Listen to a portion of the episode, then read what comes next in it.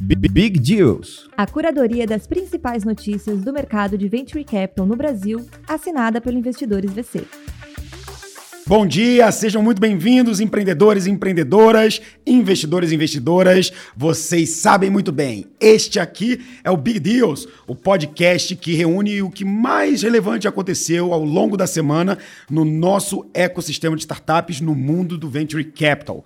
Meu nome é Amuri Pinho, eu sou fundador do Investidores VC, investidor anjo, empreendedor de carteirinha e ao meu lado está Ana Flávia head de comunicação e curadora aqui do podcast Big Deals. Bom dia, Aninha, tudo bem? Bom dia, Muri, tudo bom? Bom dia aos nossos ouvintes do Big Deals. Fiquem ligados que essa sexta-feira está começando com novos fundos de investimento por aí. Tem Legal Tech, Clean Tech recebendo aportes e muitos outros segmentos que você só vai saber se ouvir até o final deste episódio. Estamos começando mais um Big Deals. Agora são 8 horas e 16 minutos. Repita. 8 horas e 16. O Big Deals está no ar.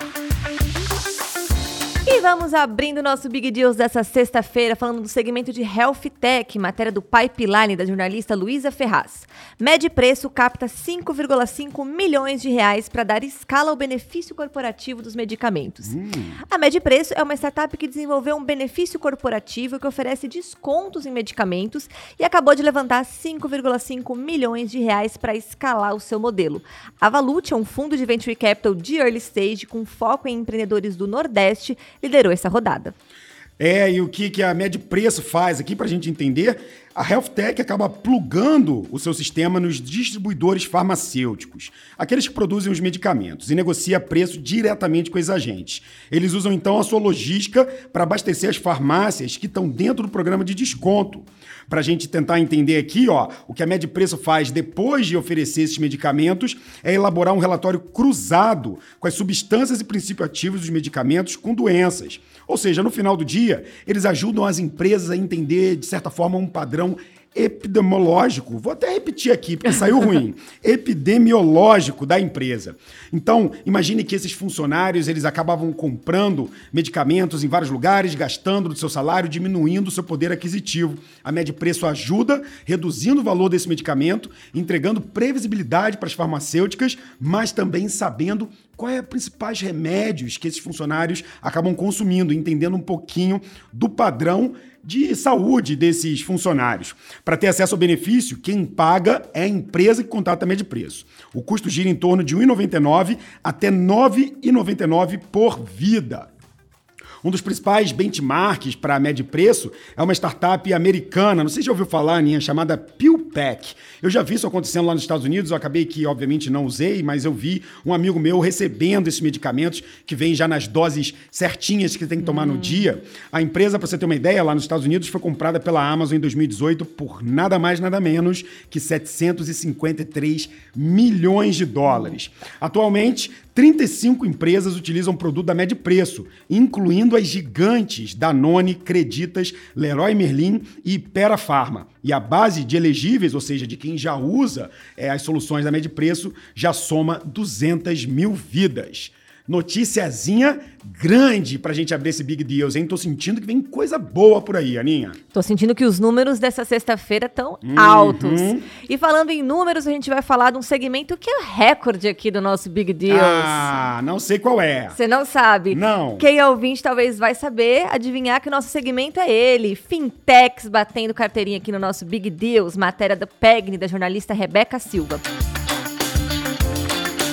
Fintech Ali de crédito consignado capta 135 milhões de reais em rodada Series A. A fintech de crédito consignado Ali anunciou essa semana uma captação de uma rodada Series A de 135 milhões de reais, liderada pelo Bootstrap, o hub de negócios do BTG Pactual. Pois é, e o que a Ali oferece, né, nesse universo de crédito consignado, que tem muitas soluções de crédito consignado no Brasil. A gente já está acostumado a, pelo menos no Rio de Janeiro, você passava nas ruas do centro da cidade e tinham lá aquelas empresas menorzinhas que ofereciam crédito consignado, geralmente os idosos iam lá, pegavam um dinheirinho para comprar alguma coisa mas esse mercado realmente se abriu.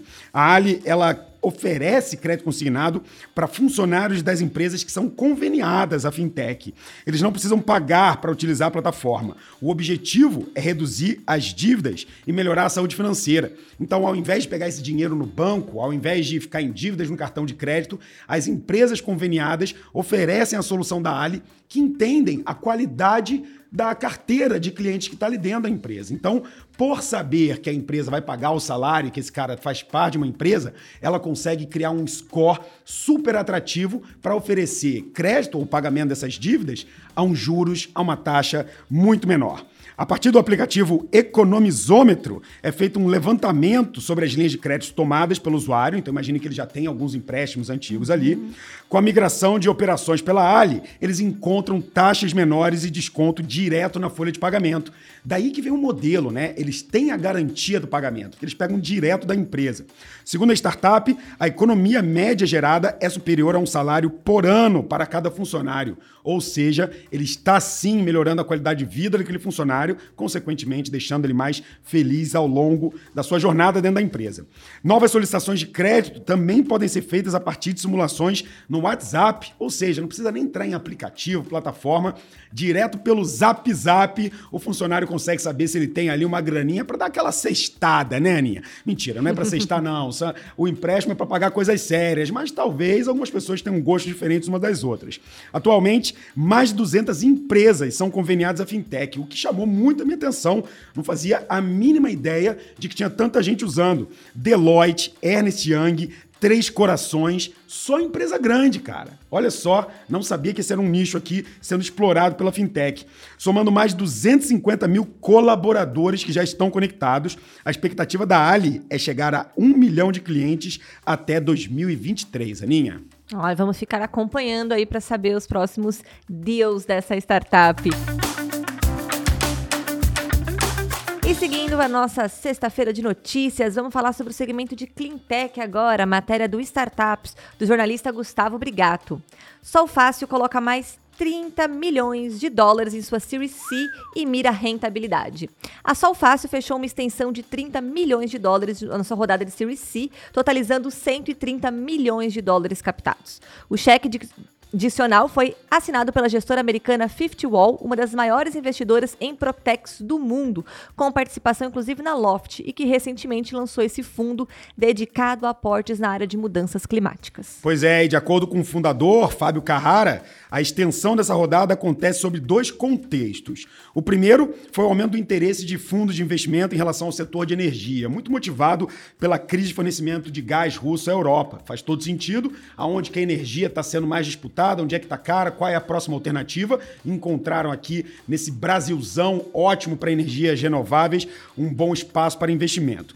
E o segundo, achei muito interessante, é que o atual momento do mercado Venture Capital com a torneira do capital um pouco mais fechada, melhor ter mais recursos em caixa do que não ter. Palavras do fundador. Concordo com ele, se ele está tendo essa essa capacidade de conseguir mais rodadas, por que não trazer a bons valuations aí, uma captação para deixar ele um pouco mais confortável nesses tempos de incerteza. Além do crédito para a instalação de sistemas de energia solar que eles oferecem para empresas, a companhia também adicionou às suas ofertas, né, o que ela entrega para seus clientes, uma loja com mais de 18 mil variedades de kits disponíveis, kits para instalação realmente dessa energia solar. Uma camada de logística, uma camada de seguros e até criou um equipamento pro proprietário, o Ampera. E aqui entra uma parte interessante, Aninha, porque eu já recebi pitch de pelo menos umas 10 startups que oferecem essa troca de crédito de energia para empresas que acabam precisando. Então imagina restaurantes, varejos, supermercados, uhum. têm uma conta de energia muito alta, eles acabam oferecendo essa intermediação. De um lado a gente produz energia solar, do outro você compra esses créditos. Mas é sempre a mesma coisa. Já que o pessoal da Sol Fácil fez um caminho diferente, que eu achei muito autêntico. Eles criaram um dispositivo que monitora o funcionamento dos sistemas instalados, ajudando a prevenir problemas e aumentar a eficiência. O aparelho foi desenvolvido ao longo de três anos e consumiu um investimento de 20 milhões de reais, uma tecnologia de hardware 100% nacional. Quando eles anunciaram a Series C, o Fábio falava em quase triplicar o volume de crédito concedido pela Solfácil. A gente sabe disso porque nós noticiamos uhum. essa abertura de rodada Série C, que que começou com 100 milhões, mas finalizou agora com 130 milhões. Eles querem passar de 1,2 bilhões no ano passado para 3 bilhões de volume de crédito oferecido, 3 bilhões de reais. E a receita da companhia, segundo o fundador, o objetivo é multiplicar por 5 ao longo dos próximos 5 anos. Desculpa, multiplicar por 5 ao longo desse ano, de 2022, ou seja, crescendo 5 vezes ao ano, que é exatamente o que a gente espera das startups quando elas levantam uma rodada anjo com a gente, por exemplo. Gostei aqui também que a matéria trouxe uma estimativa de que a expectativa é que o Brasil se torne o segundo país do mundo em termos de capacidade instalada, com 7 gigawatts, número puxado pelas instalações residenciais. Ou seja, apesar da Solfácil estar tá atuando no mercado B2B, né, e fazendo esse intermédio, né, o B2B oferecendo para o consumidor final, é um B2B2C, na verdade. É, é o consumidor final, os mais de 220 milhões de brasileiros que estão capitaneando aí esse crescimento da nossa base de energia renovável. O Brasil tem um potencial incrível para isso, Aninha. É, um dos, é uma das regiões no planeta que mais recebe sol de qualidade, porque não adianta só ter muito sol. Você tem que ter sol, mas não pode ter muitas nuvens, você tem que ter áreas geográficas abertas, uhum. não pode ser tão afastado das cidades senão o custo de transmissão energética fica alto. Então o Brasil tem uma, um protagonismo nessa região, nesse segmento, e agora com a Solfácil, com mais de 130 milhões de dólares. É muito dinheiro, Aninha. Estamos falando aqui de 600 milhões de reais para levar a energia renovável para todos os brasileiros. Excelente matéria que mostra que a gente também é uma potência em Clitec, como não seria com um país com tanta diversidade ecológica, de recursos, é, abençoado naturalmente como é o Brasil. Você que está nos ouvindo aí, antes a gente continuar essas matérias, se você está gostando até agora, já pode deixar o seu curtir aí, já pode dar uma notinha aí pra gente no nosso podcast, na sua plataforma que você estiver ouvindo, pra gente saber que você está gostando e acompanhando aqui as nossas matérias toda sexta-feira. Vamos seguindo agora falar com a matéria do exame da jornalista Isabela Rovaroto. Vamos falar sobre o segmento de Legal Tech, que a gente tem comentado nas últimas semanas, uhum. inclusive. Voltou a aparecer bastante aqui também. Será que vai competir com fintechs? Vamos continuar acompanhando. Startup que automatiza implementação e gestão da LGPD capta 6 milhões de reais. A DPONet, startup que implementa e faz a gestão de forma automatizada do processo de conformidade com a Lei Geral de Proteção de Dados, a LGPD, anunciou essa semana a captação de 6 milhões de reais em uma rodada CID.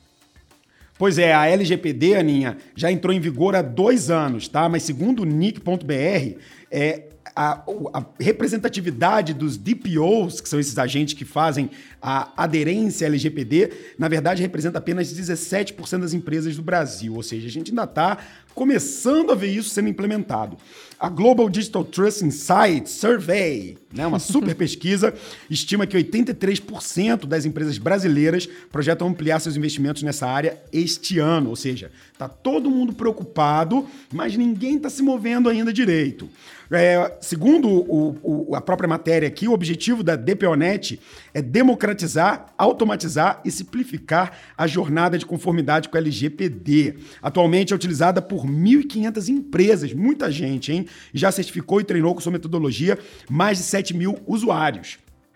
Esses usuários que são certificados são o que eles chamam aqui de DPO, que são os caras que são encarregados de fazer essa aderência, encarregados desses dados.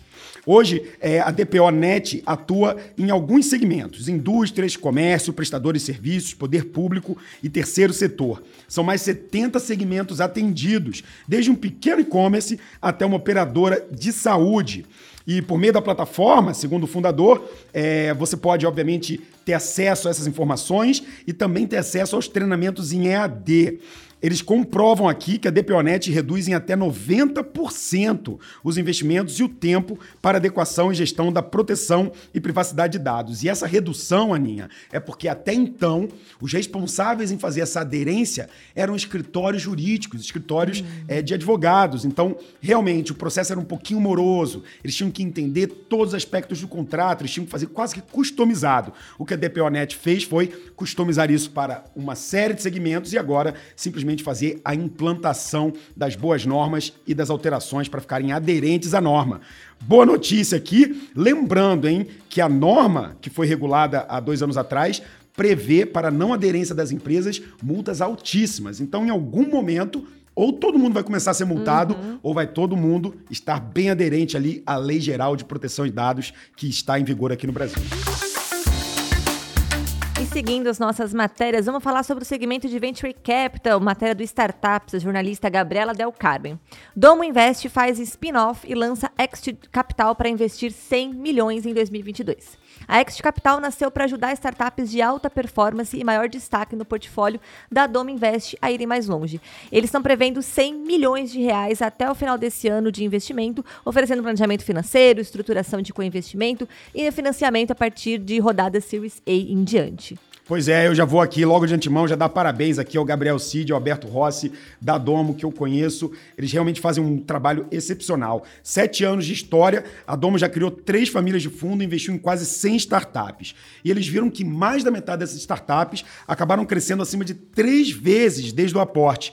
Então, com essa realidade, com essa performance do seu portfólio, eles viram a necessidade de capital adicional para dar continuidade nos investimentos. Ou seja, eles investiam no momento um pouquinho menor das startups, um pouco mais early stage, mas elas cresceram nesses últimos anos e agora veio a necessidade de se fortalecer enquanto gestor e fundo e oferecer esse capital para as startups que continuaram crescendo.